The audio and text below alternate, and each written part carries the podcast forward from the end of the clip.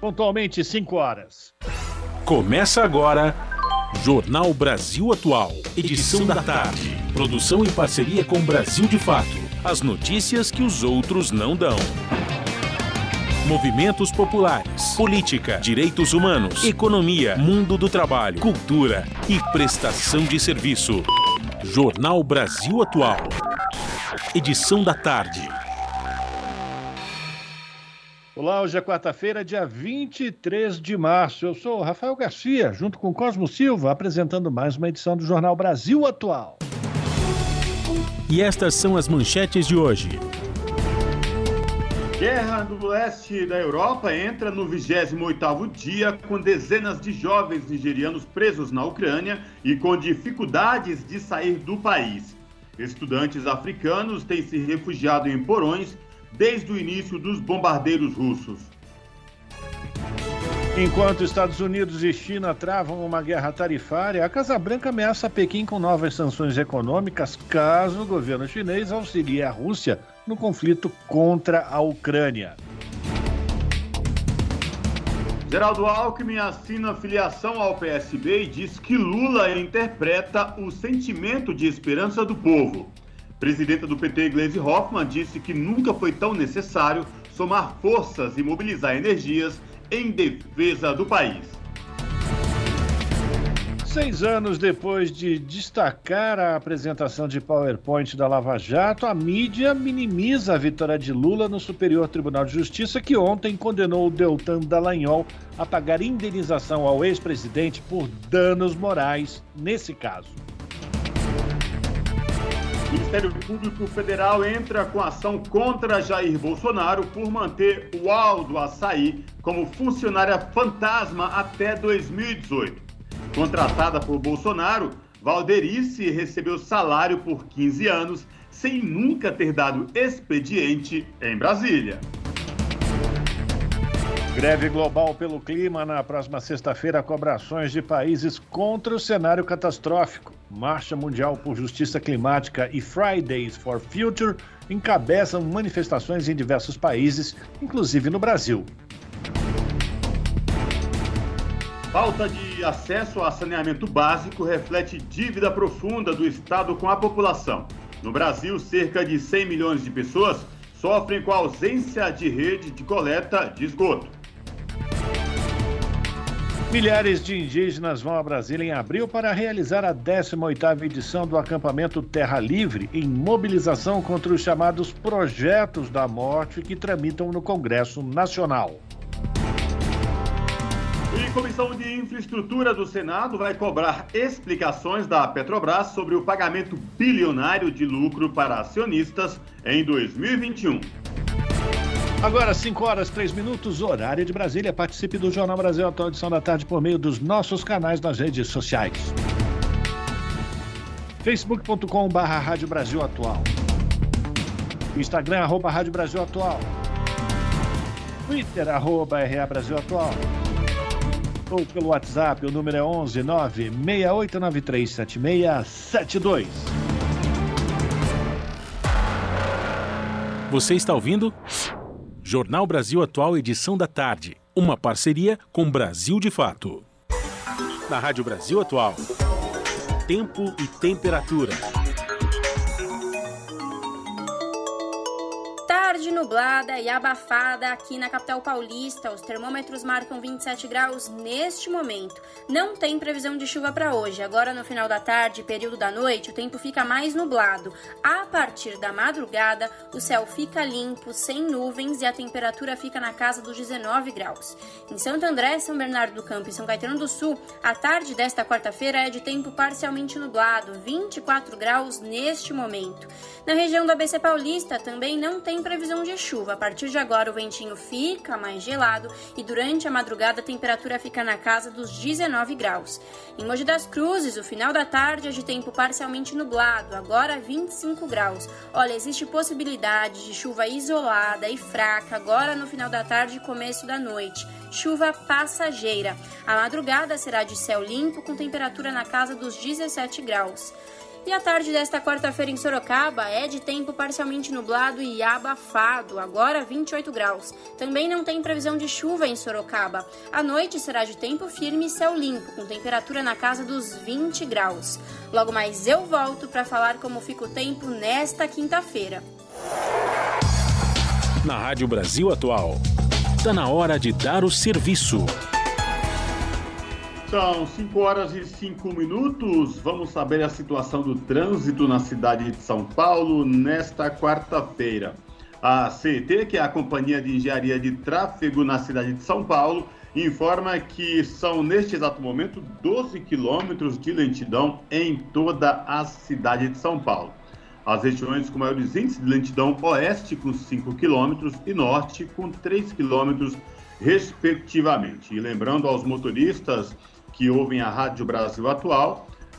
Nesta quarta-feira, as placas que estão proibidas de circularem no centro expandido da cidade de São Paulo, veículos com placa finais 5 e 6 por conta do rodízio. Aí, portanto, muita atenção. Você que tem veículo com placa final 5 e 6 não pode circular agora no horário de, do rodízio de veículos. Saindo das ruas da cidade de São Paulo, vamos saber a situação para quem pretende pegar o metrô nesta tarde de quarta-feira. O metrô informa que todas as linhas operam em situação normal. Aí, portanto, o trabalhador, a trabalhadora que neste exato momento vai pegar as linhas do metrô da cidade de São Paulo não vão encontrar problemas. Mesma situação com os trens da CPTM, que é a Companhia Paulista de Trens Metropolitano. A CPTM informa que todas as linhas operam em situação normal, também tranquilidade para o trabalhador, para a trabalhadora que vai pegar os trens da CPTM para trabalhar ou saindo do trabalho, retornando para casa. Portanto, as linhas da CPTM operam com situação normal sem apresentar problemas na tarde desta quarta-feira. E agora você que pretende pegar as estradas rumo à Baixada Santista, a rodovia Anchieta e rodovia dos Imigrantes, o trânsito é tranquilo com visibilidade boa, viu? A Ecovias informa que neste exato momento todas as duas rodovias, tanto para subir como para quem desce para a Baixada Santista ou quem sobe para o ABC ou capital pelas rodovias Anchieta e Imigrantes não terão nenhum problema e visibilidade boa no trecho de serra. Rádio Brasil Atual. Rádio Brasil Atual 98,9. Rádio Brasil Atual, 98,9 FM. As notícias que as outras não dão e as músicas que as outras não tocam.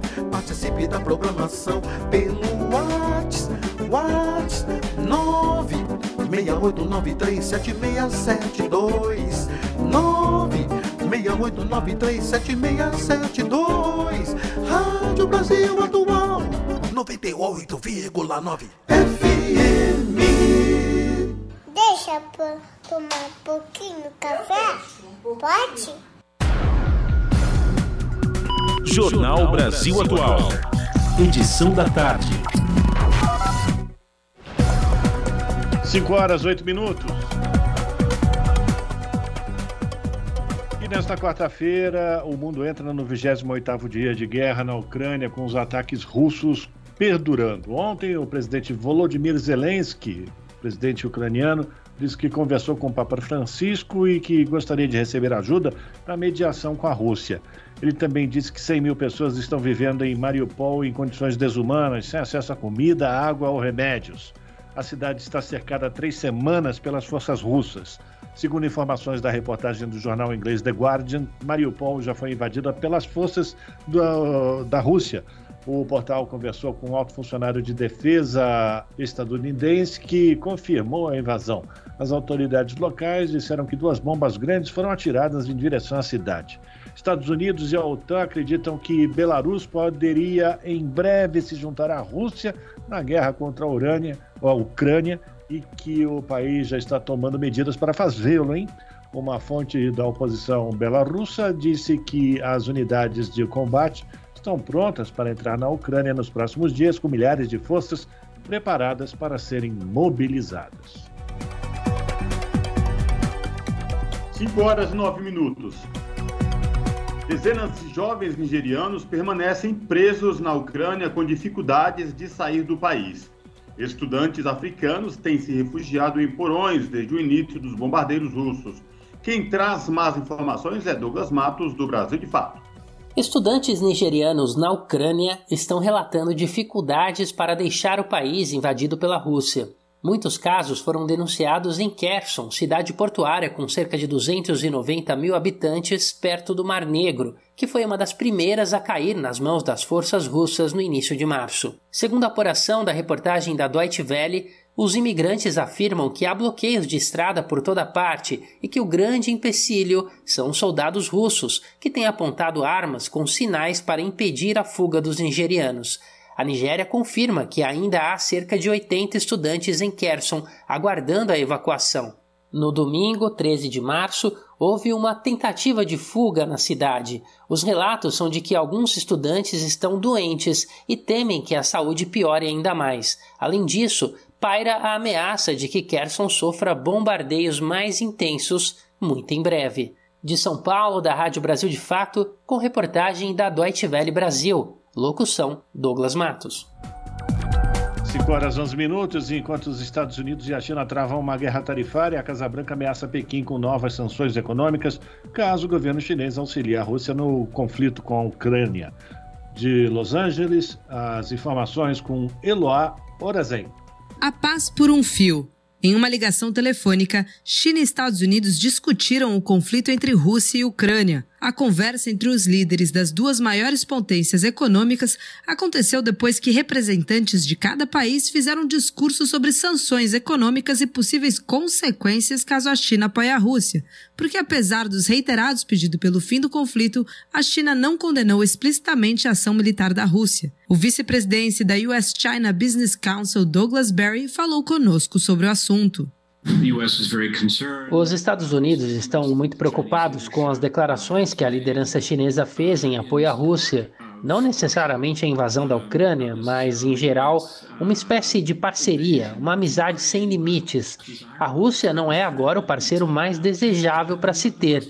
Eles não são o parceiro mais atraente, portanto, há riscos de reputação para a China em assumir a posição que eles tomaram.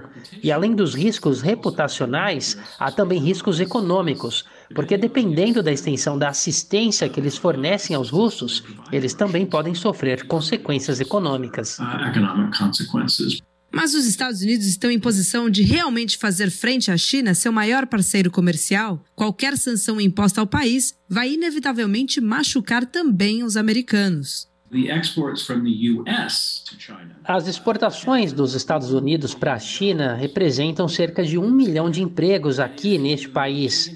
E se você levar em conta os empregos indiretos que são criados por um milhão de empregos diretos, provavelmente são outros 4 milhões de postos de trabalho. Então são 5 milhões de empregos que dependem do comércio com a China, na parte de exportação. As importações da China também criam empregos, muitos empregos, talvez mais do que apenas exportações.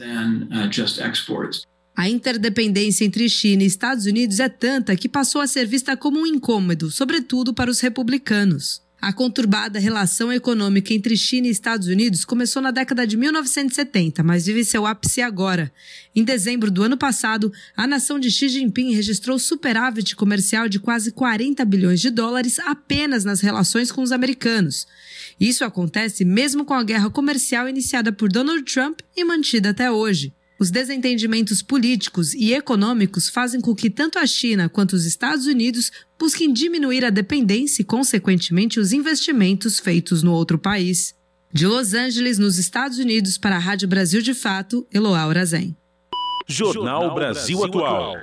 Edição da tarde. 5 horas e 14 minutos. Ministério Público Federal entra com ação contra Jair Bolsonaro por manter Valdo Açaí como funcionária fantasma até 2018. Contratada por Bolsonaro, Valderice recebeu salário por 15 anos, sem nunca ter dado expediente em Brasília. Quem traz mais informações é Douglas Matos, do Brasil de Fato. O MPF, Ministério Público Federal, entrou com uma ação de improbidade administrativa contra o presidente Bolsonaro e a ex-secretária parlamentar da Câmara, Valderice Santos da Conceição, conhecida como Valdo Açaí. Em 2003, o então deputado federal Jair Bolsonaro indicou Valderice para o cargo de secretária do seu gabinete em Brasília. Ela só foi exonerada em agosto de 2018, quando denúncias de que seria uma funcionária fantasma foram divulgadas pela imprensa. A ação pede a condenação de Bolsonaro e da ex-funcionária, além da devolução do dinheiro público que teria sido desviado. Segundo as investigações, Valderice passou mais de 15 anos sem nunca ter ido a Brasília, onde supostamente trabalhava. Ainda conforme o MPF, ela e o companheiro prestavam serviços particulares a Bolsonaro, entre eles os cuidados com a casa e com os cachorros dele na vila histórica de Mambucaba, no Rio de Janeiro. Além disso, a assessora de Bolsonaro trabalhava em uma loja de açaí na mesma região. A análise das contas bancárias de Valderice, conforme investigações, revelou a movimentação atípica. Mais de 80% do dinheiro recebido por ela foi sacado em espécie. Em alguns anos, os saques correspondem a 95% do salário. Da Rádio Brasil de Fato, com reportagem da redação em São Paulo. Locução: Douglas Matos.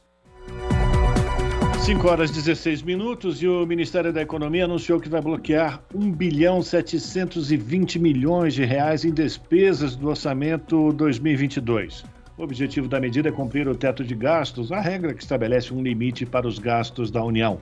Com o corte de despesas, a nova previsão do governo é que o ano de 2022 encerre com um déficit de, de quase 67 bilhões de reais nas contas públicas, um rombo menor do que o previsto no orçamento, que é de cerca de 76 bilhões. Para o governo, a redução de 10 bi no déficit é consequência do aumento nas receitas públicas. As áreas que vão sofrer cortes do orçamento ainda não foram divulgadas. Esse detalhamento deve vir mais para frente por meio de um decreto presidencial. O Ministério da Economia também informou que a projeção de receitas foi ampliada. Este ano, a União deve arrecadar um total de 1 trilhão 680 bilhões de reais para os cofres públicos. 5 horas e 17 minutos. Os vetos de Jair Bolsonaro à lei que regulamenta a filantropia no país afetam os serviços gratuitos para a população de baixa renda. Embora tenha sido aprovada pela maioria na Câmara, e no Senado, a lei foi sancionada com 10 pontos vetados por Bolsonaro, o que impacta o funcionamento das mais de 27 mil entidades filantrópicas do país. Os vetos ainda podem ser derrubados pelo Congresso, em uma sessão que está marcada para esta quinta-feira. Confira a reportagem de Júlia Pereira. Atualmente, a filantropia é responsável por 33% do total de leitos do Sistema Único de Saúde 778 mil bolsas de estudos em escolas e universidades e 635 mil vagas em serviços gratuitos de assistência social. Todos esses serviços, no entanto, estão sob forte ameaça após os vetos do presidente Jair Bolsonaro, do PL, a um projeto que regulamenta o setor. A Lei Complementar 187 de 2021 foi aprovada pela maioria dos parlamentares da Câmara e do Senado, mas sancionada com 10 pontos vetados por Bolsonaro em dezembro. Os vetos dificultam a prestação dos serviços de assistência social, educação e saúde em mais de 27 mil instituições espalhadas em todo o país.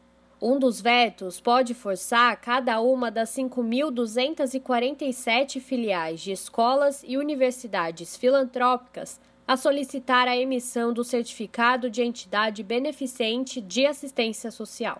Carmen Murara, diretora de comunicação do FONIF, o Fórum Nacional das Instituições Filantrópicas, explica que a medida pode afetar diretamente a oferta de 700 mil bolsas de estudos para alunos de baixa renda. Hoje as filantrópicas elas têm as suas mantenedoras e têm as suas mantidas, né? As mantenedoras, elas hoje, ah, para você ter a certificação de entidade beneficente de assistência social, que é o SEBAS, né? A mantenedora, isso é dado hoje para a mantenedora. O que, ah, e esse artigo foi vetado, dizendo que não tem que ser dado para a mantenedora, mas sim para todas as suas mantidas. Esse veto é um veto que é, prejudica as mantenedoras, é, principalmente as do setor de educação, burocratiza para o governo, inclusive, o governo vai, vai triplicar a sua operação, porque imagine que ele vai ter que garantir a, as regras da filantropia em cada unidade de atuação, ao invés de é, concentrar essa certificação apenas na mantenedora. Então, não faz nenhum sentido manter, é, manter esse veto, né? Esse veto, ele dificulta a, a educação, é, seja básica, seja educação superior, ele causa transtornos operacionais e ele é, impede a agilidade até no sistema de concessão é, do certificado das entidades beneficentes. Outro dispositivo da lei complementar permitia que as instituições de longa permanência para idosos pudessem se isentar da contribuição para a Seguridade Social caso a cobrança no custeio da entidade chegasse a até 70% de qualquer benefício previdenciário ou de assistência social recebido pelo idoso. Com o veto do executivo, as instituições ficam impedidas de exceder os 70% para a cobrança.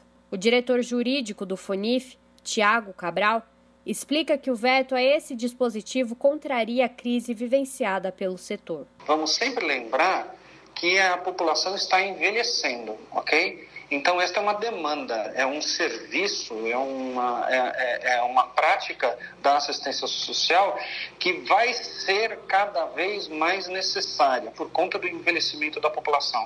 E é demográfico que o Brasil é, há uma média de ter menos filhos, das pessoas, as pessoas têm menos filhos atualmente, ok? Na média, tá? Então, é, quem é que vai cuidar desses idosos que estão por aí? Se eu não conseguir sustentar as entidades, as ILPs, as instituições de longa permanência, colapsa o sistema, como houve um colapso há três, quatro anos atrás. Pelo contrário da argumentação trazida nas razões de VEP, existe um controle extremamente rigoroso da própria lei para que os recursos acima dos 70% lá do benefício de prestação continuada do BPC né, sejam direcionados para as entidades. A derrubada dos vetos de Bolsonaro à Lei Complementar 187 de 2021 ainda pode acontecer. A sessão conjunta na Câmara e no Senado estava marcada para o último dia 17, mas foi adiada para quinta-feira, 24. Júlia Pereira, Rádio Brasil Atual e TVT.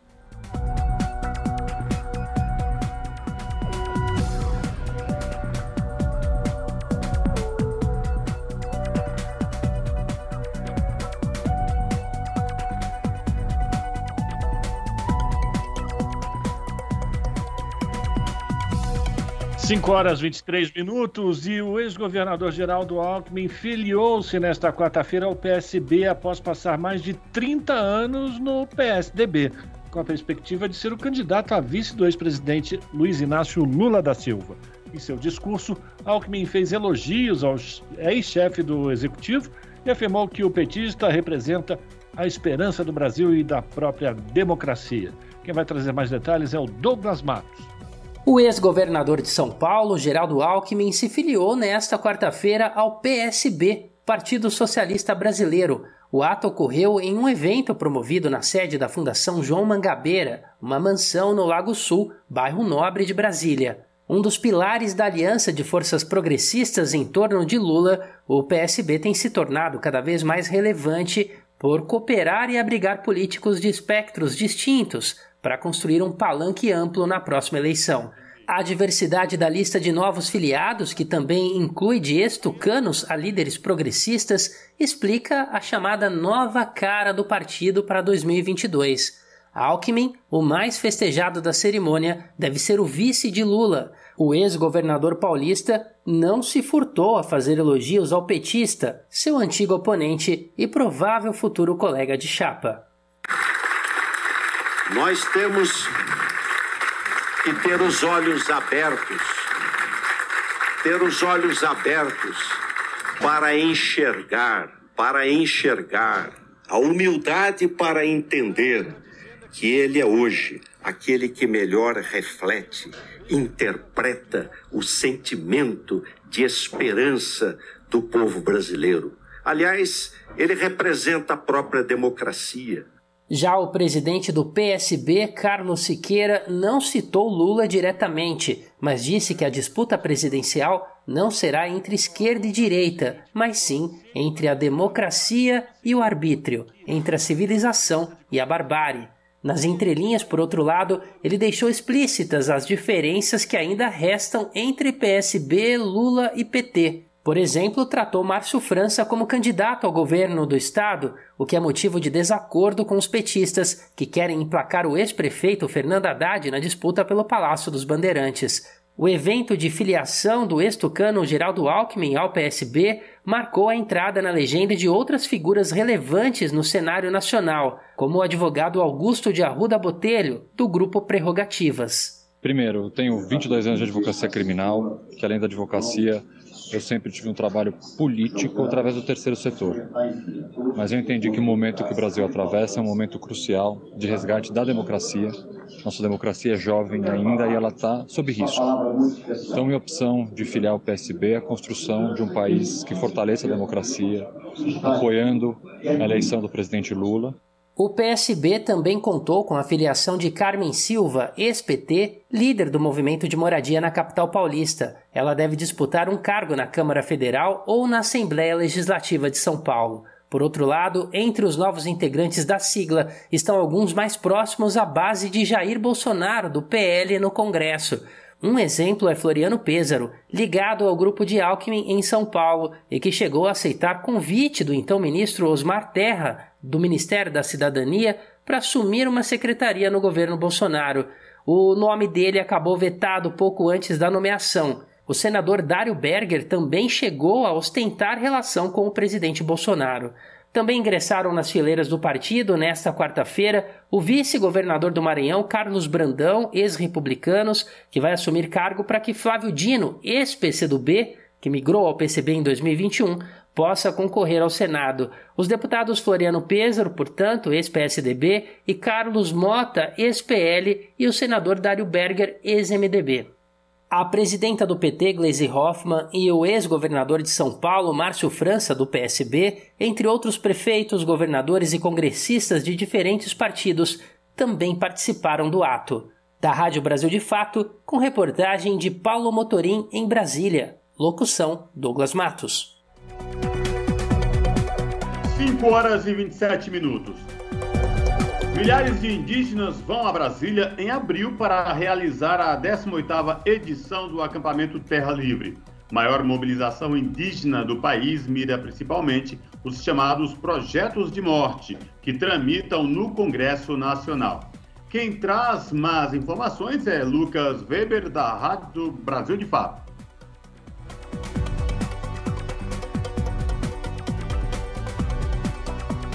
Depois de dois anos, a retomada presencial do acampamento Terra Livre vai ocorrer entre 4 e 14 de abril em Brasília, em um contexto de tensão envolvendo as lutas indígenas. O evento, organizado pela PIB, Articulação dos Povos Indígenas do Brasil, costuma reunir milhares de representantes de grande parte dos 305 povos originários do país. Em nota, a entidade ressaltou o ano eleitoral como início da jornada de lutas e declarou 2022 como o último da gestão Bolsonaro, chamado pela organização de genocida. Com o tema Retomando o Brasil, Demarcar Territórios e Aliar Política, a edição de número 18 do acampamento Terra Livre acontece em um momento conturbado. A PIB aponta para a ofensiva do governo aos direitos indígenas, principalmente sob a forma dos chamados projetos de morte, que tramitam no Congresso Nacional. Um dos mais patentes, que passou a ter caráter de urgência na Câmara dos Deputados, é o projeto de lei 191 de 2020. Defendido como prioritário pelo presidente Bolsonaro, o PL permite que terras indígenas sejam exploradas para mineração, hidrelétricas e grandes projetos de infraestrutura. O marco temporal também pode ter o julgamento retomado pelo Supremo Tribunal Federal a qualquer momento. Se aprovada, a tese vai limitar o reconhecimento de terras indígenas a comprovação de sua ocupação antes de 1988, quando foi promulgada a Constituição Brasileira. A última edição presencial do acampamento Terra Livre aconteceu em abril de 2019 e levou cerca de 10 mil indígenas até a capital federal. Na ocasião, às vésperas do evento, o presidente Bolsonaro soltou uma portaria autorizando o uso da Força Nacional onde os manifestantes acampavam. Apesar de a pandemia ter interrompido o calendário anual do evento, que acontece desde 2004, Brasília tem sido palco de grandes mobilizações dos povos indígenas. Em setembro de 2021, por exemplo, 6 mil indígenas acamparam por semanas na porta do Supremo Tribunal Federal em vigília contra o marco temporal. Poucos meses antes, em junho, houve o levante pela terra. Apesar da repressão policial sofrida, 850 indígenas representando 43 povos estiveram na capital do país para protestar contra os obstáculos à demarcação de terras. De São Paulo, da Rádio Brasil de Fato, com reportagem de Gabriela Moncal, locução Lucas Weber. Agora 5 horas 30 minutos e o prefeito Gilberto Braga, que é do PSDB do município maranhense de Luiz Domingues, afirmou que um dos pastores que negociam transferências de recursos federais para as prefeituras pediu um quilo de ouro para conseguir liberar verbas de obras de educação para a cidade. Segundo o gestor, o pedido foi feito em um restaurante de Brasília, na presença de outros políticos, pelo pastor Arilton Moura. Arilton é o também pastor Gilmar e o também pastor Gilmar Santos tem negociado liberações de recursos federais para municípios, mesmo não tendo cargos no governo do Jair Bolsonaro. O jornal Folha de São Paulo revelou na segunda-feira em áudio em um áudio em que o ministro da Educação, o Milton Ribeiro, afirmou que o governo prioriza prefeituras cujos pedidos de liberação de verba foram negociados por esses pastores. São 5 horas e 31 minutos. O deputado federal Sóstenes Cavalcante, presidente da Frente Parlamentar Evangélica, procurou o ministro da Educação, Milton Ribeiro, para cobrar esclarecimentos sobre o áudio vazado nesta semana. O parlamentar pediu que ele explique em até 24 horas as falas nas quais Ribeiro admite priorizar na distribuição de recursos públicos prefeituras indicadas por dois senados pastores que não têm cargo no governo. No áudio, revelado pelo jornal Folha de São Paulo, o ministro diz ainda que o direcionamento por meio de pastores teria sido um pedido especial do presidente Jair Bolsonaro. Também sobre o caso, a Frente Parlamentar Mista da Educação da Câmara dos Deputados começou a recolher assinaturas para a abertura de uma comissão parlamentar mista para investigar as denúncias contra o ministro. O objetivo, segundo o documento, é investigar no prazo de 120 dias os possíveis crimes de tráfico de influência, emprego irregular de verbas públicas, advocacia administrativa, usurpação de função pública e atos de improbidade administrativa. Agora são 5 horas e 33 minutos, Jornal Brasil Atual, edição da tarde, e todas as quartas-feiras nós temos aqui no jornal a participação de Luiz Cláudio Marcolino, que é vice-presidente da Central Única dos Trabalhadores aqui em São Paulo, economista, que participa com a sua coluna São Paulo em Foco, sempre tratando de um tema que é de interesse de quem vive aqui na cidade de São Paulo, no estado de São Paulo. Marcolino, muito boa tarde, bem-vindo mais uma vez aqui ao Jornal Brasil Atual. Tudo bem com você? Boa tarde, Rafa, tudo bem? Só a questão da internet, que nem sempre ela é eficiente como a gente precisa, né? Pois é, mas tudo bem, a gente conseguiu finalizar esse contato, isso é que é o mais importante. Junto com a gente, Marcolino, o Cosmo Silva. E eu quero começar essa nossa conversa de hoje, Marcolino, falando de um tema que, na verdade, foi abordado por você na semana passada, que é o reajuste dos servidores estaduais. Ontem, a Alesp, a Assembleia Legislativa de São Paulo, aprovou, na verdade, seis projetos que tratam de uma forma ou de outra desses reajustes dos servidores do Estado. É claro que o governo Dória vai tentar fazer um grande estardalhaço com isso, dizendo que o governo conseguiu reajustar o salário dos servidores, mas é bom lembrar que desde 2018 o governo não havia dado nenhum reajuste e só a inflação acumulada desse período já atingiu mais de 25%, muito superior àquilo que ele concedeu de 20% para a área de segurança e saúde e 10% de reajuste para os outros servidores. Não é isso, Marcolino? Então, isso, nós já tínhamos na semana passada alertado sobre essa possibilidade do governo tentar, de forma eleitoreira, tentar apresentar um projeto, mas criar uma distorção entre o conjunto dos servidores públicos no estado de São Paulo. Daí, quando o Dória apresenta como se fosse né, algo benéfico, né, estamos corrigindo né, o salário dos servidores, estamos dando um aumento real, para... e não é verdade. Né, como você falou, né, desde 2018 até agora, o acumulado é de 25,65%.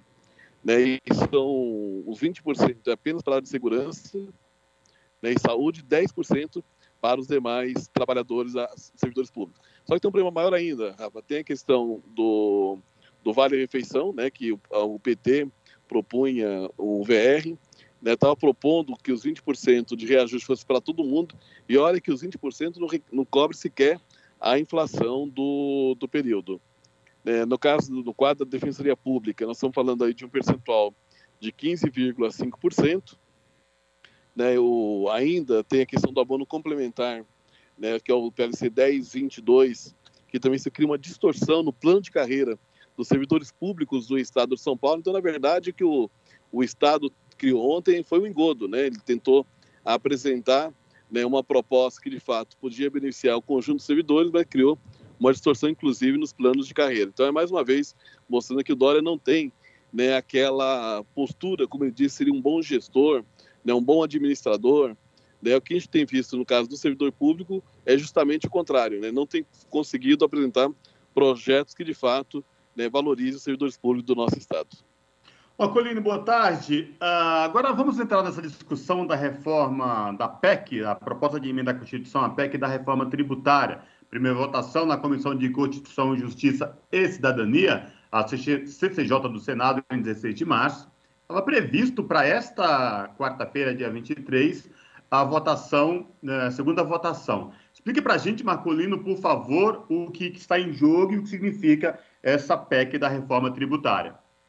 A gente tem percebido né, que é um, um debate sendo feito importante né, no nosso país, que é a reforma tributária, como a questão que aprovou ontem também na Assembleia, que dialoga a questão dos servidores, e são projetos de lei, tanto na Assembleia como na Câmara ou no Senado, que a população acaba não tendo acesso de forma né, anterior para que possa se posicionar.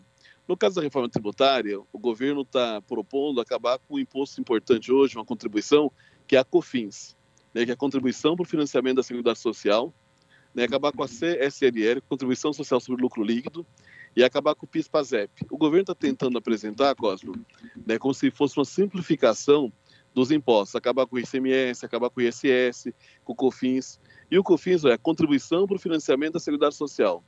Só que esse, esse, essa contribuição hoje, que a gente paga na conta de luz, na conta de água, os empresários pagam lá, na, como é fala, na contribuição indireta, na compra de produtos que a gente acaba né, fazendo, é, esse recurso, ele mantém o que nós chamamos hoje de Seguridade Social. É ele que, se, que garante a licença maternidade, é ele que garante né, o auxílio-doença, o acidente de trabalho, né, garante o seguro-desemprego, garante inclusive agora o, antigo Bolsa Família, agora o Auxílio Brasil, que o Bolsonaro fala que vai ficar só por um ano, e aprovou só por um ano, que esse recurso para essas contribuições, que a gente chama né, de contribuições no momento do afastamento Jornal Brasil Atual, edição da tarde. A gente está com um problema de conexão. Marcolino, estamos de volta com você. A gente perdeu o contato contigo, Marcolino. Pode continuar. Então, Rafa, estava falando, Cosme, quando você acaba com o COFINS, né, o que, que acaba acontecendo? Né, você está tirando do, do, do, trabalhador o seguro-desemprego, a licença maternidade, o auxílio-doença, o acidente de trabalho, o LOAS, o Bolsa Família, né, agora o Auxílio, Auxílio Brasil, né, com a criação do IVA e do IBS, são os dois impostos sendo debatidos agora em Brasília e no Senado, né, eles vão criar agora esses dois novos impostos, acaba com o COFINS, o trabalhador e a trabalhadora perde o direito a essas contribuições no momento do seu afastamento do trabalho. Como eu disse, é um debate que está sendo feito agora, passando pela CCJ, sendo debatido em Brasília, e a população não está sabendo um debate tão importante como esse, que é tirada de direito dos trabalhadores e das trabalhadoras. Marcolino, bom, diante disso tudo que você já explicou, o correto, o mais sensato seria que essa matéria só fosse realmente discutida na próxima legislatura, não? Com certeza, né, Rafa? O Bolsonaro está falando agora que vai tirar o COFINS do diesel, vai tirar o COFINS da gasolina. Muitas pessoas me falam, isso é bacana, vai baixar o preço né, da gasolina. Só que a hora que você tira o COFINS, que é a contribuição para o financiamento da Seguridade Social, você está tirando direito da saúde, direito do seguro-desemprego, o direito hoje do acidente de trabalho, do auxílio-doença, da licença-maternidade. Você percebe? O governo está tirando, em tese, um, um, imposto que garante direitos sociais do trabalhador. Esse debate, tão importante como esse, primeiro, não foi feito com a população como deveria. E a população não sabe, está perdendo um direito agora, numa reforma está sendo feita, a toque de caixa lá em Brasília. Então, é um debate que tinha que ser feito pelo menos depois da eleição. Né? Quer dizer, nós estamos vendo que tem um governo né, que não consegue mais responder aos anseios da população do nosso país, não fez, não fez a pandemia, né, não fez né, no momento que precisava garantir o emprego né, do trabalhador da trabalhadora, né, não deu atenção necessária na saúde como deveria, agora quer tirar um direito importante da classe trabalhadora, que são esses direitos sociais, e nós não podemos aceitar essa retirada do COFINS do jeito que está sendo feito lá em Brasília. Quero agradecer a participação do Luiz Cláudio Marcolino, que é vice-presidente da Central Única dos Trabalhadores aqui em São Paulo, também economista, sempre participa do Jornal Brasil Atual às quartas-feiras com a sua coluna São Paulo em Foco, abordando temas que são de interesse de quem vive aqui na cidade de São Paulo, no estado de São Paulo, mostrando ações do governo estadual ou federal que impactam diretamente na vida de todos nós. Marcolino, quero agradecer a tua participação. Hoje a gente está enfrentando uma dificuldade com relação à internet. A gente espera que na próxima semana fique tudo tranquilo e a gente possa participar com mais tranquilidade, tá certo? Com certeza, Rafa. Muito obrigado. Hoje mesmo a internet está muito instável aqui. Trabalhou, trabalhou um pouco aí a nossa comunicação, mas semana que vem estamos de volta. Forte abraço para você. A gente conversou aqui com o Luiz Cláudio Marcolino no jornal Brasil Atual. As notícias que os outros não dão. Jornal Brasil Atual. Edição da tarde. Uma parceria com Brasil de Fato. 5 horas e 41 minutos. Proposta do governo altera Estatuto do Desarmamento e Código Penal para regulamentar exercício das atividades de caçadores, atiradores esportivos e colecionadores de armas. Impasse sobre a votação tem se mantido há dois anos. Mais informações com Janaína Araújo. Senadores vão tentar acordo para a votação do projeto de lei que regulamenta a posse e o porte de armas de caçadores, atiradores e colecionadores, os CACs. A proposta de 2019 é do Poder Executivo e foi aprovada na Câmara no mesmo ano, mas no Senado já recebeu quase 100 sugestões de mudança na Comissão de Constituição e Justiça, onde é relatada pelo senador Marcos Duval do Podemos do Espírito Santo. Uma comissão será formada para avaliar se há entendimento para aprovar o projeto, conforme ficou acertado em reunião nesta terça-feira entre o relator e alguns senadores. Humberto Costa, do PT de Pernambuco, participou do encontro e disse que não concorda com a aprovação da proposta da forma como está. Ele considera inadequado avaliar o tema neste momento. Nós achamos que o momento que o Brasil vive, onde inclusive hoje é muito mais importante a gente falar da fome, de garantir acesso das pessoas a uma renda, a uma alimentação, do que está discutindo armas, nós achamos que é inadequado. Marcos Duval garantiu que vai avaliar as mudanças sugeridas pelos senadores e ressaltou as situações que merecem atenção. Os pontos contrários de alguns senadores a gente colocou com a possibilidade de acatar, não na forma como foi colocado, mas fazendo algumas mexidas, vamos dizer assim. Então, a gente também não pode achar que qualquer um pode ter acesso a essa arma. Uma pessoa que tem um desequilíbrio, que acabar usando esse equipamento de forma criminosa, tem que ter as penalidades. O Estado autoriza você estar com a arma, mas qual é a sua obrigação a partir de agora? Tem um local de armazenamento, tem que ter um período X de treinamento para manter aquele registro. O relator afirmou ainda que o projeto regulamenta armas para caçadores, atiradores esportivos e colecionadores colecionadores para dar segurança jurídica a tais categorias. A proposta altera o Estatuto do Desarmamento, o Código Penal e as leis de segurança bancária e nacional. Da Rádio Senado, Janaína Araújo. 5 horas e 44 minutos agora e seis anos depois de destacar a apresentação do PowerPoint da Lava Jato, a mídia minimiza agora a vitória de Lula no Superior Tribunal de Justiça. A reportagem da Mariana Lemos, aqui do Brasil de Fato, vai fazer uma comparação das capas dos jornais na época, da acusação contra Lula e da condenação de Deltan Dallagnol que aconteceu ontem. Vamos acompanhar. A exibição do famoso PowerPoint em que o procurador Deltan Dallagnol acusa o ex-presidente Lula do PT repercutiu de forma desproporcional na cobertura de jornais brasileiros. Em 15 de setembro de 2016, um dia após a apresentação do material, as capas dos principais jornais do país davam enorme destaque à ofensiva da Operação Lava Jato. Quase seis anos depois, nesta quarta-feira, dia 23, dia seguinte à sessão judicial que determinou que Deltan Dallagnol pague uma indenização por danos morais contra Lula, o espaço na capa das edições impressas de jornais brasileiros é bem mais tímido. Na versão online desta matéria, no site brasildefato.com.br, há uma análise comparativa nos destaques da Folha de São Paulo, Estadão e o Globo, nesse intervalo de seis anos. O Brasil de Fato ouviu Milton Alves, autor de A Política Além da Notícia, a Guerra Declarada contra Lula e o PT. De acordo com Milton Alves, a condenação do procurador seria uma reparação tímida se comparada aos danos causados pela Operação Lava Jato. É evidente que é uma vitória do presidente Lula, essa condenação é uma reparação, é, mas sabemos que a Lava Jato foi uma operação política, uma, uma operação destinada a destruir é, o Partido dos Trabalhadores a destruir e desmontar as conquistas sociais, as conquistas econômicas, desmontar o sistema Petrobras. Milton Alves também compara a cobertura jornalística entre 2016 e agora com a condenação. O PowerPoint ganhou as manchetes da Folha. É, é, em 2016, em 15 de setembro de 2016, ganhou as manchetes do Estadão, do Globo, da grande mídia patronal e corporativa. Os telejornais, todos os telejornais da Globo deram destaque, foi destaque na imprensa é, mundial.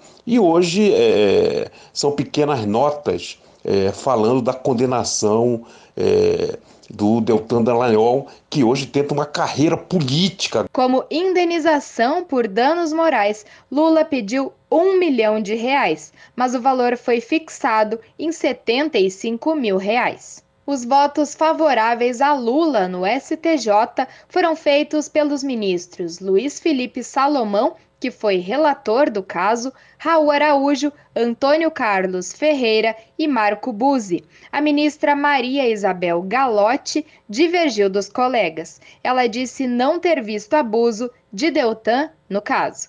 Em seu voto, o relator apontou que Deltan se afastou dos ritos do direito processual e penal na apresentação.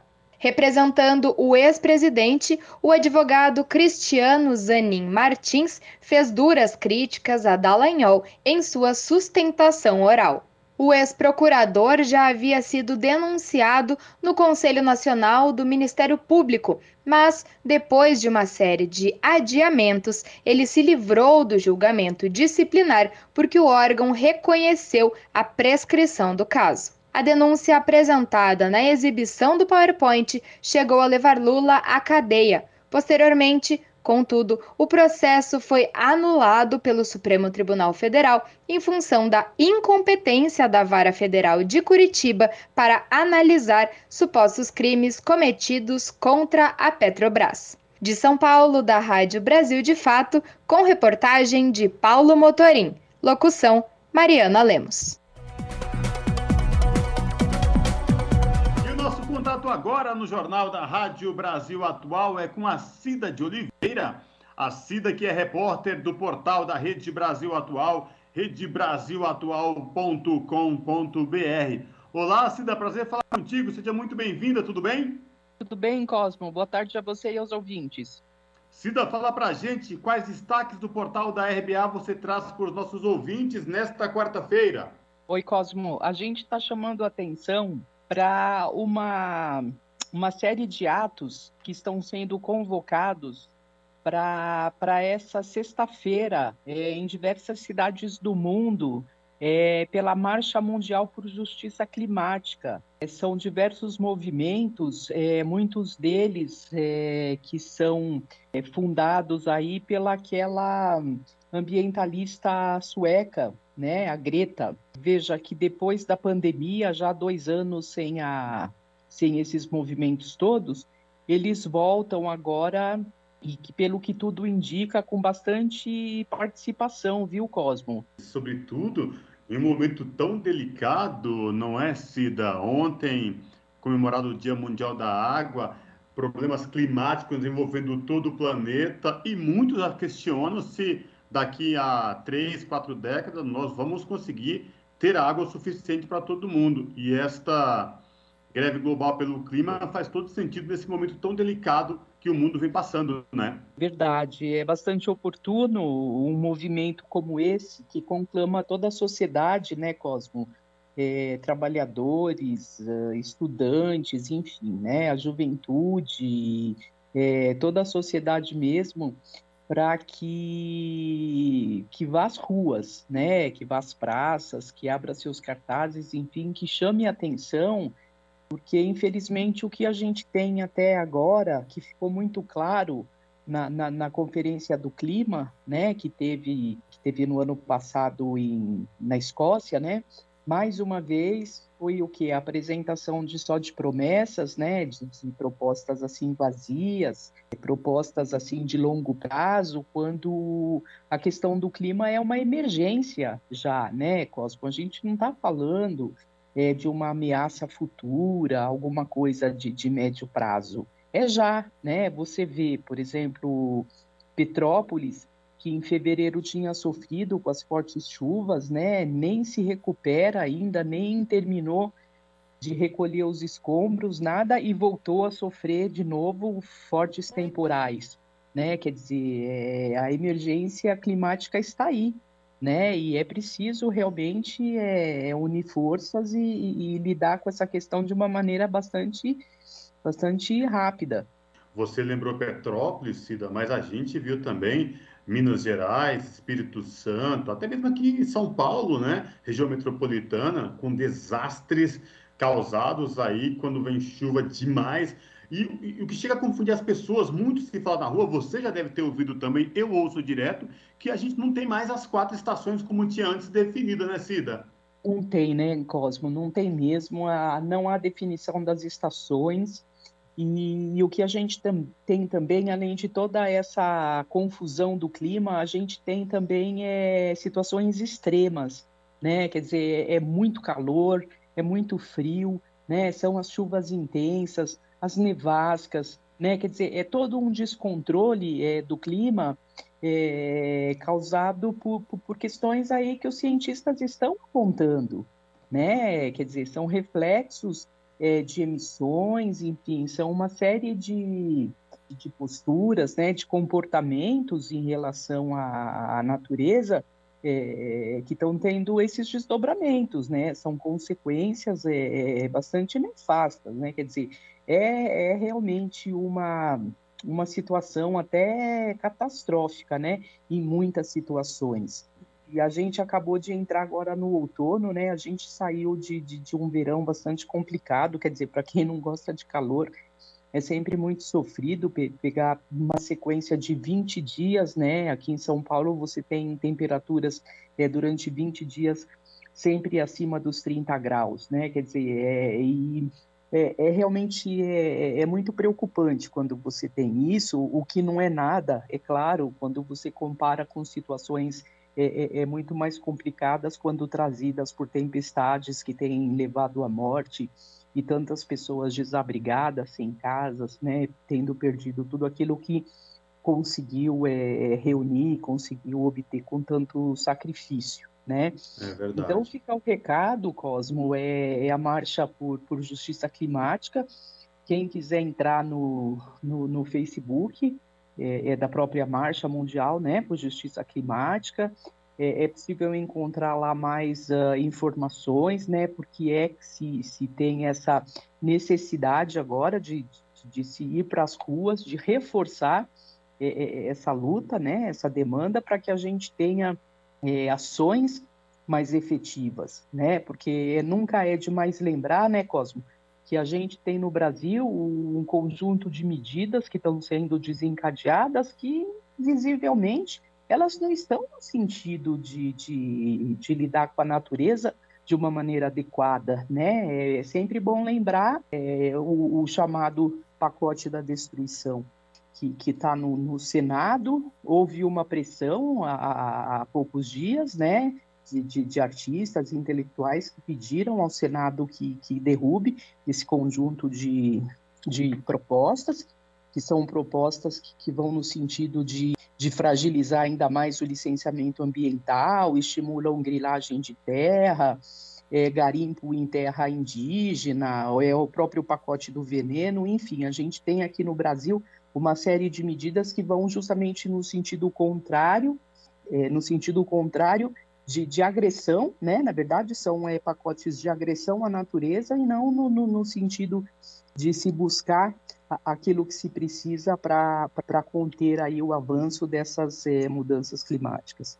Eu reforço aí o convite para os nossos ouvintes aqui do Jornal da Rádio Brasil Atual, acessarem o portal da Rede Brasil Atual redebrasilatual.com.br e conferir na íntegra essa reportagem aí da Cida de Oliveira, que tem como título Greve Global pelo Clima na Sexta cobra ações de países contra cenário catastrófico. Cida, obrigado mais uma vez por falar aqui com os nossos ouvintes do Jornal da Rádio Brasil Atual. Se cuide, espero falar contigo em uma próxima oportunidade. Abraço. Um abraço para você e os ouvintes, Cosmo. Falamos aqui com a Cida de Oliveira, no Jornal Brasil Atual. Jornal, Brasil Atual. Edição da tarde. 5 horas e 56 minutos. O atual presidente do Tribunal Superior Eleitoral, o ministro Edson Fachin, afirmou que os inimigos da democracia estão à solta. O ministro do Supremo explicou que hoje o principal adversário da democracia é o processo de deseducação feito com comportamentos de palavras de ordem que vão condicionar o comportamento de jovens de hoje e do amanhã. Por isso, segundo ele, é preciso manter a resiliência democrática e a serenidade para defender as instituições do país. São 5 horas e 57 minutos.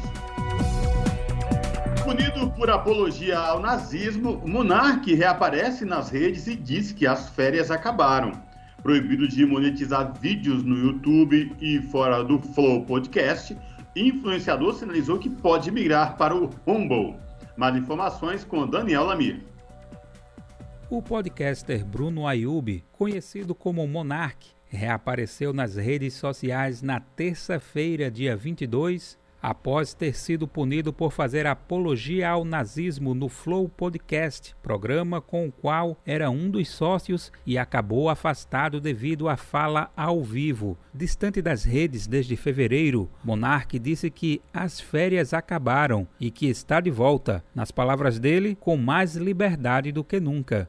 Sua postagem foi interpretada por usuários das redes sociais como uma sinalização de que não se arrependeu por sua fala, defendendo a existência de um partido nazista e que não aprendeu nada com as punições. Além de ser demitido do Flow Podcast, Monarque passou a ser investigado pela Procuradoria-Geral da República e pelo Ministério Público Federal por apologia ao nazismo. O podcaster também foi banido do YouTube, que ainda o proibiu de criar um novo canal para monetizar vídeos. Apesar de ter pedido desculpas por defender a legalização de um partido nazista, Monarque se vitimou e sinalizou em seu retorno às redes sociais que não considera ter errado.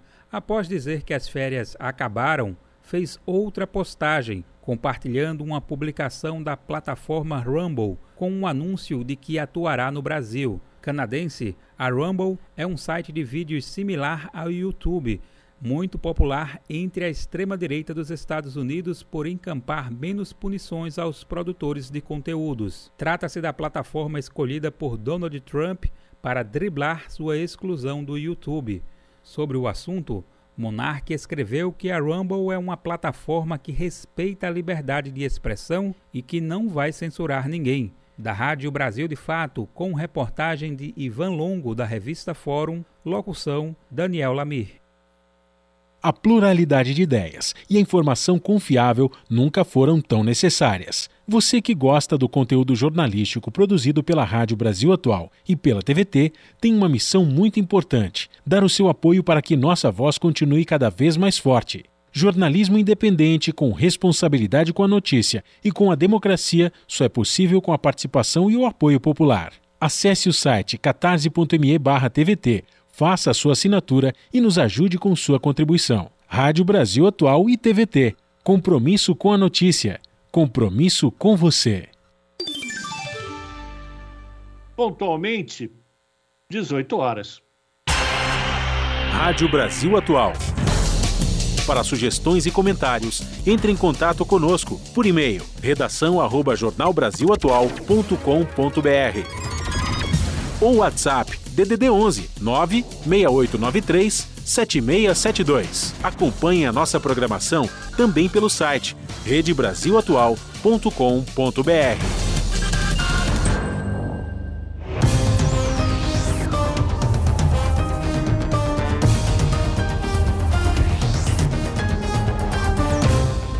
Seis horas, hora da gente fazer aquele contato com a redação da TVT para a gente conhecer os destaques da edição desta quarta-feira do seu jornal, que você sabe, começa pontualmente às sete da noite pelo canal 44.1 Digital, que tem um sinal aberto para toda a região metropolitana de São Paulo. Quem vai trazer os destaques da edição de hoje é o apresentador, o João Miag. Olá, Jô, boa noite. Diga aí os destaques de hoje. Boa noite, ouvintes da Rádio Brasil Atual. Olá, Rafa. Olá, Cosmo vamos destacar algumas reportagens. Uma delas fala sobre o novo escândalo no governo Bolsonaro. A acusação é de que dois pastores evangélicos comandam um gabinete paralelo e conseguem liberação de verbas para municípios que eles indicarem. Um dos prefeitos afirmou que os religiosos pediram um quilo de ouro como pagamento. Em áudio vazado, o ministro da Educação, Milton Ribeiro, disse que atender às demandas desses pastores era um pedido do próprio Jair Bolsonaro. A Rússia e a Ucrânia são grandes exportadores de trigo. Com a guerra, o preço dos produtos disparou em todo o mundo. E como era de se esperar, aqui no Brasil os reflexos já são sentidos pelos consumidores e empresas que trabalham com massas. Essa reportagem está sendo produzida pelo nosso parceiro Brasil de Fato. Também falamos sobre a greve no INSS. Sem reajustes há cinco anos, os servidores entraram em greve hoje. A reivindicação é de reajuste de 20% e o arquivamento da proposta de emenda à Constituição 32, a chamada reforma administrativa, de autoria do governo Bolsonaro, que pode acabar com o serviço público. Bom, gente, separei algumas das reportagens de hoje, mas claro, tem muito mais. O seu jornal começa às 7 da noite e passa na TVT, a TV dos Trabalhadores. Aqui na Grande São Paulo, basta sintonizar no canal 44.1 na sua televisão. Nas demais regiões, você assiste ao vivo pela internet no youtube.com barra TVT. É isso aí, espero vocês daqui a pouquinho no seu jornal. Até lá! Jornal Brasil Atual, edição da tarde. Uma parceria com Brasil de Fato. São 6 horas e 3 minutos. Começou nesta quarta-feira, 23 de março, a greve geral das servidoras e servidores do INSS, que é o Instituto Nacional do Seguro Social. A principal reivindicação é o reajuste salarial, que está congelado há cinco anos. A categoria ficará em greve por tempo indeterminado. Confira os detalhes na reportagem de Larissa Bora. Após cinco anos sem reajuste salarial, servidores e servidoras do INSS estão em greve. A principal reivindicação da categoria é a reposição de 19,99% nos salários. Lídia de Jesus, diretora da Secretaria de Administração da Federação Nacional dos Sindicatos de Trabalhadores em Saúde, Trabalho, Previdência e Assistência Social, explica que a única forma de tentar fazer com que o governo federal os escute é com a greve. Segundo a dirigente sindical, desde antes da pandemia, ainda em 2019, a categoria tem enviado propostas para serem negociadas, mas o governo Bolsonaro se mostrou desinteressado e não respondeu às pautas. É, houveram várias tentativas de negociações com o governo, desde antes da pandemia, 2019, que a gente entrega pauta e não tem resposta, né?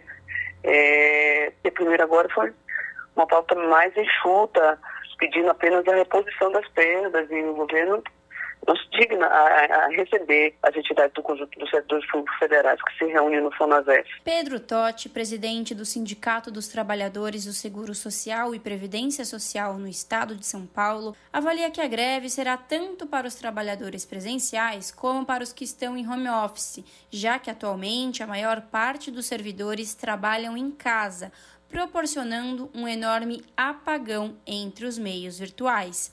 Totti comenta que, além do reajuste, outras questões estão entre as reivindicações, como a profissionalização da carreira do Seguro Social, abertura de concurso público para tentar sanar a defasagem de servidores e melhores condições de trabalho. No INSS, nós estamos é, fazendo uma operação que chama Operação Apagão.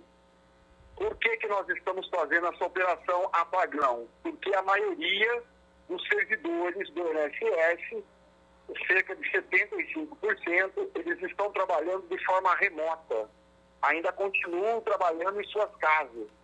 Então a gente está orientando para que esses servidores eles não acessem os sistemas do INSS, para dar um apagão, na verdade, né? uma espécie de apagão. E é, as nossas indicações tem a questão do reajuste geral, é, nas questões específicas nós estamos discutindo, junto ao, ao governo, a questão da formação do, do comitê gestor de carreira, para discutir a nossa carreira, né, a carreira dos servidores públicos, né?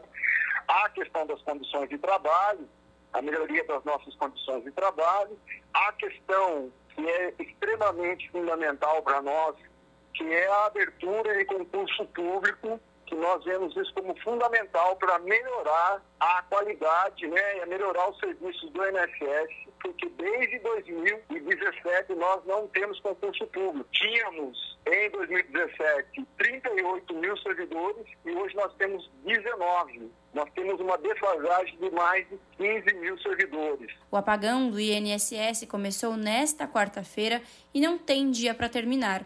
A diretora da Secretaria de Administração da Federação, Lídia de Jesus, conta que as greves só acontecem quando não se tem mais alternativas e que as paralisações atingem principalmente a população. Por isso, além de uma vigília permanente na frente do Ministério da Economia para tentar sensibilizar o governo a negociar com a categoria o mais rápido possível, a federação orientou os estados a fazerem uma carta à população explicando os motivos da greve. Ninguém faz greve porque quer, né? A gente faz greve é o último mecanismo que a gente usa. Faz greve quando não tem mais alternativas, né? Por isso que a gente está com essa vigília permanente lá em frente do, do Ministério da Economia, tentando sensibilizar o governo, porque a gente sabe que nessas greves a população tem prejuízo, mas quem já tem, né? Com os processos acumulados por falta de concurso público. Inclusive, a gente está orientando todos os estados a fazer carta à população, explicando o motivo da greve, porque essa greve também é em defesa dos serviços públicos, né? De acordo com o presidente do Sindicato dos Trabalhadores do Seguro Social e Previdência Social no estado de São Paulo, Pedro Totti, na próxima sexta-feira, dia 25, as entidades sindicais da categoria se encontrarão com o ministro do Trabalho e Previdência, Onyx Lorenzoni, e no primeiro dia de abril está marcada outra rodada de negociações. Totti afirma que a greve permanecerá enquanto não houver uma resposta concreta por parte do governo. E nós vamos ter, no dia 25, uma audiência, é, nós do NSS, com o ministro Onyx, justamente para discutir essa pauta específica e para ver se ele vai nos dar retorno. Já tivemos duas reuniões anteriores com ele e estamos aguardando uma resposta com relação a, a essas questões específicas, né, que são inerentes ao órgão. Eles, eles estão agendando uma nova reunião para o dia 1 de abril, mas pelo que a gente percebe, sem grandes expectativas. E continuar com o movimento, né? Caso a gente não seja atendido com as nossas reivindicações. Larissa Boder, Rádio Brasil Atual e TVT. 6 horas 9 minutos e o IPE, o Instituto de Pesquisa Econômica Aplicada, revisou para baixo a estimativa do produto interno bruto do setor do agropecuário aqui no país. De acordo com o Instituto, a previsão caiu de 2,8% para 1% no intervalo entre dezembro de 2021 e a atualização de dados que foi divulgada ontem. Informações com a repórter Lígia Souto. A principal causa para o recuo, segundo o Instituto, foi o valor adicionado do setor agrícola, que despencou do patamar de 2,6% no estudo anterior para 0,3% neste mês. Entre os motivos estão fatores como a estiagem no sul do país, em São Paulo e Mato Grosso do Sul, com impacto na produção de soja. A produção do grão deve fechar 2022 em baixa, de 35,8% no Rio Grande do Sul e 40,7% no Paraná. O estudo também aponta que a estimativa de aumento nas safras de milho, de 23,9%, e da cana-de-açúcar, 20,6%, ajudaram a segurar a expectativa do PIB agropecuário, evitando uma queda mais acentuada, ao menos por enquanto. Já a estimativa do crescimento do valor adicionado pecuário baixou, mas de forma mais moderada, de 3,6% em dezembro para 3% agora. A pesquisa do IPEA faz ainda um alerta para o risco de o setor pecuário enfrentar redução da demanda por proteínas animais diante dos reflexos dos custos maiores nos preços e da expectativa de uma atividade econômica pouco aquecida em 2022. Da Rádio Nacional no Rio de Janeiro, Lígia Souto. São 6 horas e 10 minutos. O Fundo Monetário Internacional deve rever para baixo a projeção para o PIB global em 2022, diante da guerra na Ucrânia. A diretora-geral da instituição, Kristalina Georgieva, afirmou que, ainda assim, espera crescimento econômico. O relatório com projeções do FMI será publicado em meados de abril e permitirá ao fundo dar mais detalhes sobre o impacto do conflito sobre a economia. Georgieva disse ser necessário aprender a lidar com mais de uma crise ao mesmo tempo e destacou a importância de formuladores de políticas, em especial bancos centrais, estarem à frente da curva. O FMI garantiu financiamento emergencial de 1 bilhão e 400 milhões de dólares à Ucrânia e tem ajudado o país com medidas para gerenciar a crise. 6 horas 11 minutos, voltando para o Brasil, a Comissão de Infraestrutura do Senado vai cobrar explicações sobre o pagamento bilionário de lucro da Petrobras para acionistas em 2021. Senadores questionam a distribuição de dividendos sem reinvestimento na empresa em um momento em que a população sofre com altos preços dos combustíveis. As informações com Roberto Fragoso. A Petrobras teve lucro de 106 bilhões de reais em 2021, um aumento de 1.400% em comparação com o resultado do ano anterior, de pouco mais de 7 bilhões. Do total obtido no ano passado, mais de 90%, aproximadamente 101 bilhões, foram distribuídos para os acionistas da empresa. Jean Paul Prats, do PT do Rio Grande do Norte, quer saber em primeiro lugar por que o lucro foi tão alto em 2021, se é resultado da venda de refinarias, eficiência da empresa ou fruto da variação internacional dos preços. E mais importante que isso, na opinião dele, é esclarecer por que o pagamento de dividendos foi tão acima da média do mercado, já que a obrigação legal de divisão dos lucros é de 25%.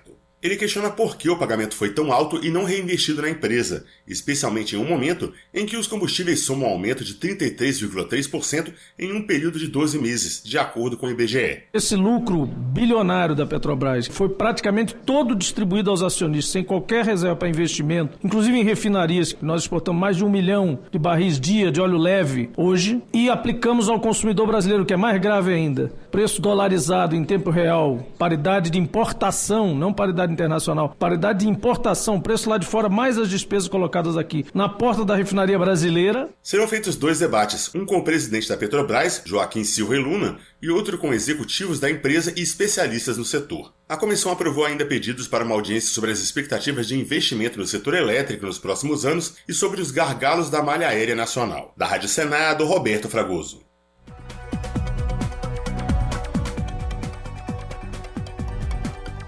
6 horas e 13 minutos. Reportagem revela como combustível caro estrangula a economia de ribeirinhos na Amazônia. Invisíveis aos olhos do governo federal, extrativistas fazem o que podem para driblar a crise e pedem fim dos aumentos. De Lábrea, no Amazonas, as informações com Murilo Pajola, do Brasil de Fato. Grandes distâncias, rios cheios de curvas e o preço do combustível mais alto do que nunca. Essa é a realidade enfrentada pela população ribeirinha da reserva extrativista do rio Ituxi, no sul do Amazonas. O ribeirinho Edmilson Martins da Silva, que colhe castanha, vem tentando driblar a crise. Já trocou o motor a gasolina por um a diesel, que gasta menos. Mesmo assim, diz que está cada vez mais difícil trazer a produção para a cidade. A gente se sente com o nosso produto quando a gente chega aqui, por acaso no carro da castanha. Quando a gente chega com a castanha aqui, faz uma vergonha quando você chega o preço que está a castanha lá embaixo e o inflamável lá em cima. É uma vergonha isso aí para quando a gente vai voltar para trás, que não vai dar nem para ele comprar um inflamável para ele voltar. Então, se é que a gente pede que alguém, em vez de sair para nós que mora na área do Rio Beirinho, que é uma tristeza isso aí.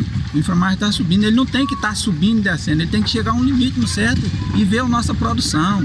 Junto com os filhos, Wellington produz açaí na reserva extrativista do rio Ituxi. De origem indígena apurinã, ele e a família vão à cidade a cada dois meses para vender a produção e reclama que o dinheiro da venda mal dá para pagar o combustível. Nós temos uma canoa grande, o motor é a diesel, porque nós não, assim não quase não, não recompensa trazer se for para queimar a gasolina. Aí tem que ser motor a diesel.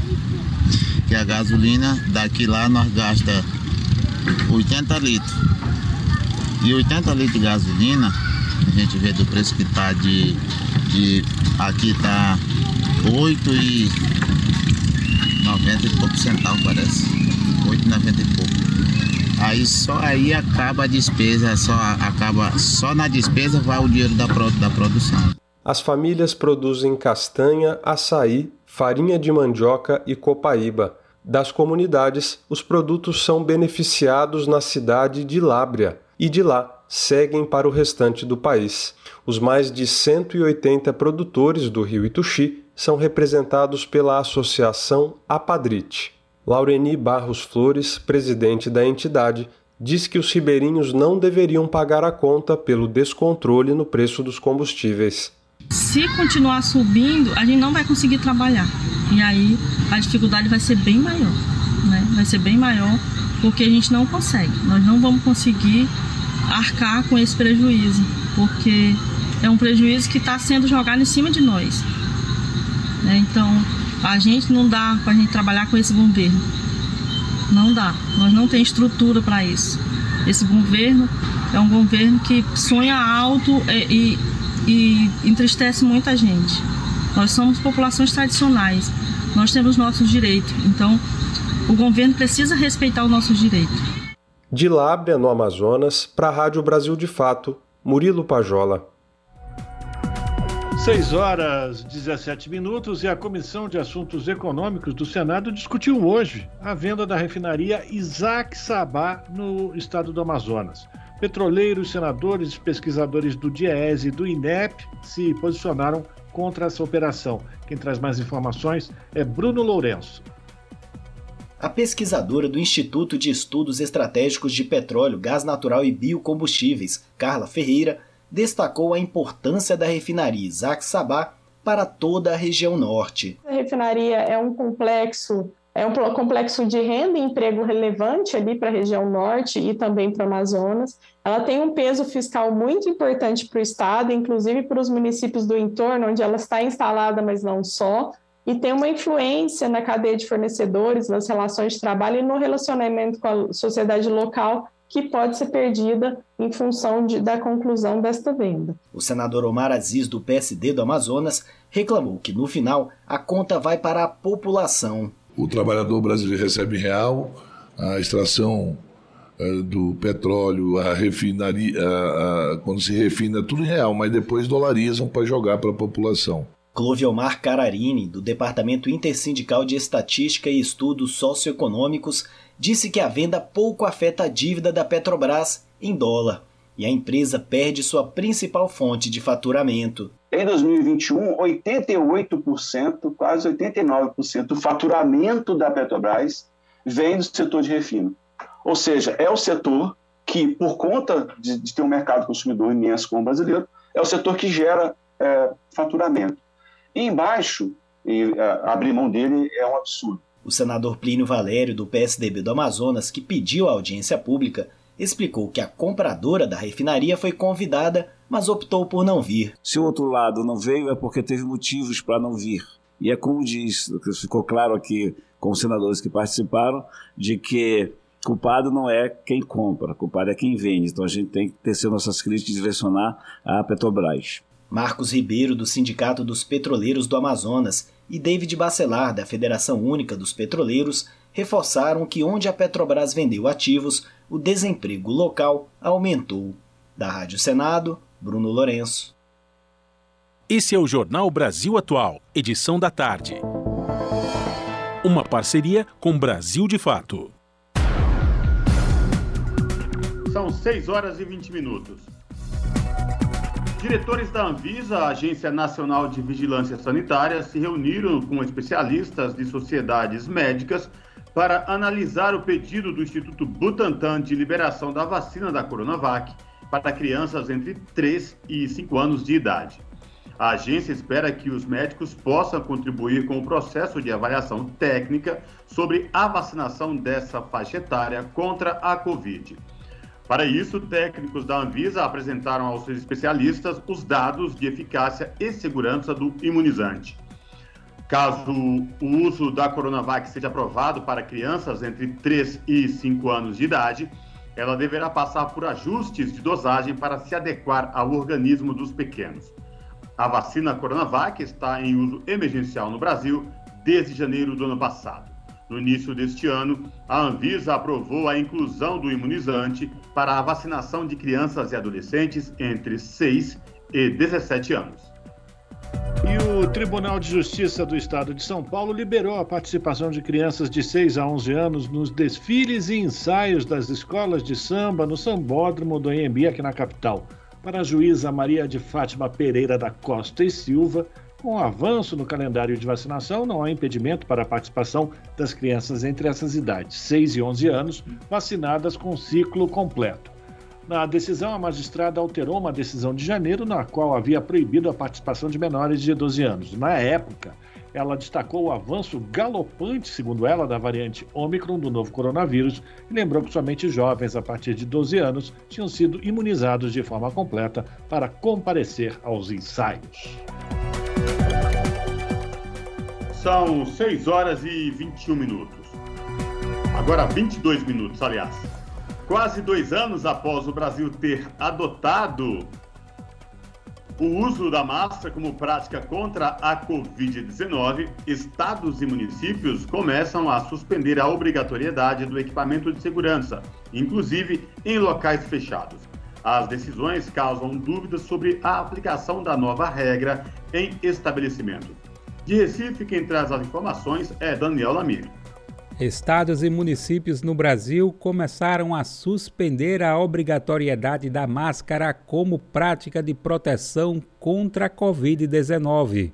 Essa medida foi tomada em pelo menos seis unidades federativas, quase dois anos após o país ter adotado o uso do equipamento de segurança.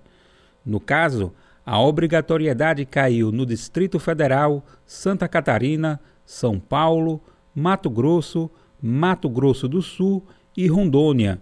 As decisões causam dúvidas e temores sobre a possibilidade de que a propagação do coronavírus volte a ficar descontrolada. Os decretos de cada região são diferenciados nos detalhes, mas, no geral, estabelecem o mesmo. Não é mais possível obrigar que o equipamento de proteção seja utilizado em lojas, escritórios, clubes, cinemas, teatros e espaços coletivos em geral. Segundo o advogado sanitarista Tiago Campos, os decretos estaduais liberando a máscara em locais fechados são precipitados. É importante ter clareza de que a decisão tomada por gestores públicos estaduais quanto a, a fim da obrigatoriedade do uso da máscara é uma decisão extremamente controvertida é controvertida porque é uma adesão tomada sem respaldo nas melhores evidências científicas. O especialista afirma que cabe aos gestores estaduais e municipais a decisão, mas é possível questionar a validade das medidas frente às determinações judiciais vigentes no combate à pandemia. O Supremo Federal, ao julgar esse mesmo caso, ele definiu e colocou um ponto crucial aí para identificar que a conduta dos gestores que agem contrário às evidências científicas pode se caracterizar como erro grosseiro para fim de responsabilização dos agentes. Então a gente pode estar diante, é, inclusive, de um, de um ato, de um decretos que são ilegais, que são, são, é, foram editados é, com erro grosseiro. Tiago explica que em qualquer unidade da federação que derrubou a obrigatoriedade da máscara, pessoas responsáveis por empresas e estabelecimentos em geral podem definir regras internas para exigir o equipamento, por exemplo. No entanto, decisões nesse sentido precisam ser informadas com absoluta transparência para quem trabalha e frequenta esses locais. O Código de Defesa do Consumidor determina que é proibido recusar atendimento às demandas dos consumidores ou a venda de bens e a prestação de serviços, mas cada espaço tem a liberdade de estabelecer regras de conduta desde que elas sejam divulgadas de maneira precisa, objetiva e clara e não atentem contra a lei brasileira. Trabalhadores e trabalhadoras têm respaldo e direito de continuar usando a máscara e não podem ser pressionados por empregadores a abandonar o acessório. Para Madalena Margarida da Silva, secretária de Saúde do Trabalhador da Central Única dos Trabalhadores, o uso de máscaras, o distanciamento social e a higienização das mãos ainda são medidas fundamentais para a contenção e mitigação dos riscos da Covid-19. Nós não podemos, de forma nenhuma, achar normal a flexibilização do, do uso de máscara em ambientes de trabalho, assim como a gente orienta os trabalhadores e trabalhadoras a usarem, mesmo porque a portaria ela continua valendo. No seu item lá, 8.2, diz claramente que Máscaras cirúrgicas ou de tecido devem ser fornecidas para todos os trabalhadores. Né? Os empregadores devem fornecer e os trabalhadores devem usar a máscara. Ainda de acordo com Madalena, embora a campanha de vacinação indique uma alta adesão da população brasileira, os índices ainda não são suficientes para garantir a segurança. Se as autoridades sanitárias e os nossos cientistas continuam recomendando o uso de máscara no nosso dia a dia, como medida de proteção e controle da pandemia, nós da CUT recomendamos aos sindicatos a necessidade de continuar exigindo dos empregadores a distribuição de máscara. Na versão online desta matéria, você confere as especificidades de cada unidade federativa do país diante da derrubada da obrigatoriedade do uso das máscaras para conter a Covid-19. Acesse brasildefato.com.br. Da Rádio Brasil de Fato, com reportagem de Nara Lacerda. Locução Daniel Lamir. 6 horas e 27 minutos e no Dia Mundial da Meteorologia, a ONU prioriza sistemas de alerta precoce. De Nova York, as informações com Ana Paula Loureiro. As Nações Unidas vão liderar novas ações para garantir a proteção dos habitantes do planeta por sistemas de alerta precoce nos próximos cinco anos. A informação foi dada na celebração do dia 23 de março, o Dia Mundial da Meteorologia. O lema da data em 2022 é Alerta Antecipado e Ação Antecipada e ressalta a importância da iniciativa para a redução do risco de desastres. A data marca a entrada em vigor da convenção que criou a Organização Meteorológica Mundial, a OMM, em 1950. Uma das ênfases dos eventos globais é mostrar como os serviços meteorológicos contribuem para a segurança e o bem-estar da sociedade. Em mensagem, o secretário-geral Antônio Guterres lembrou os danos causados pela humanidade como reflexo das perturbações climáticas afetando todas as regiões. O chefe da ONU mencionou o relatório mais recente do painel intergovernamental sobre alterações climáticas, detalhando o sofrimento que já acontece. Segundo ele, metade da humanidade já está na zona de perigo. A previsão é que o aumento do aquecimento global agrave ainda mais a frequência e a intensidade dos eventos climáticos extremos. Por isso, Guterres pede a limitação do aumento da temperatura global a 1,5 graus Celsius. Esse nível exige uma redução de 45% nas emissões globais até 2030 para atingir a neutralidade do carbono em meados do século. No entanto, as Nações Unidas têm ressaltado que, com base nos atuais planos climáticos nacionais, o aquecimento global deve atingir 2,7 graus Celsius até o final do século. Da ONU News em Nova York, Ana Paula Loureiro. Na Rádio Brasil Atual, tempo e temperatura. A quinta-feira na capital paulista será de sol e calor, não tem previsão de chuva. O dia será abafado, com temperatura mais alta. A máxima será de 31 graus e a mínima de 18 graus. Nas regiões de Santo André, São Bernardo do Campo e São Caetano do Sul, mesma coisa. Quinta-feira será ensolarada, diazão de sol e calor, sem previsão de chuva, com temperatura máxima de 31 graus e mínima de 18 graus. Em Mogi das Cruzes, a quinta-feira também será de solzão e não tem previsão previsão de chuva. A temperatura sobe, máxima de 31 graus e mínima de 17 graus. E nada diferente na região de Sorocaba, interior de São Paulo. A quinta-feira será de sol e calor, sem chance de chuva e a temperatura alta, com máxima de 31 graus e mínima de 19 graus. Larissa Borer, Rádio Brasil Atual. Ligação direta, você fica agora com o papo com o Zé Trajano. Nós voltamos amanhã a partir das 5 da tarde. Até lá.